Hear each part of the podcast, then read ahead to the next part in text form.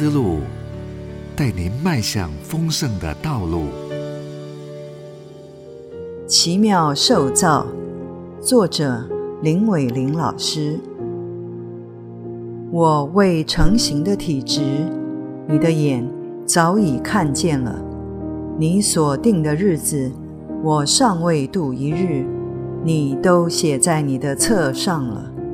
诗篇一百三十九篇十六节。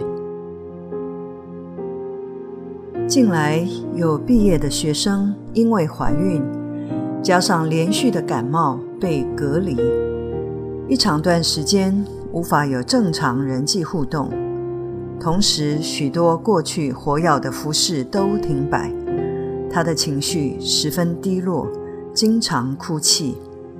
刚好我看到一篇特别的报道，以及近来个人分享的信息，谈到家族性的影响。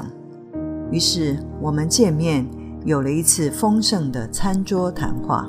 一个迷人的新科学研究发现。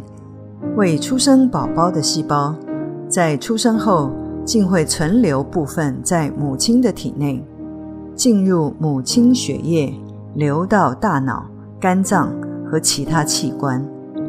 肿瘤学家发现，宝宝的细胞可制造胶原蛋白，有利于伤口愈合，降低母亲患类风湿关节炎的风险，并保护母亲远离癌症。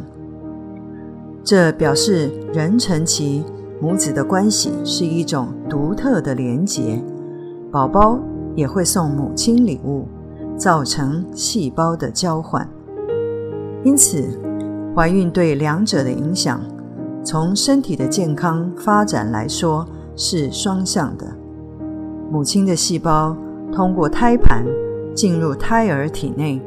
包含的是她之前怀孕过的那些胎儿细胞，甚至是她自己母亲体内的细胞。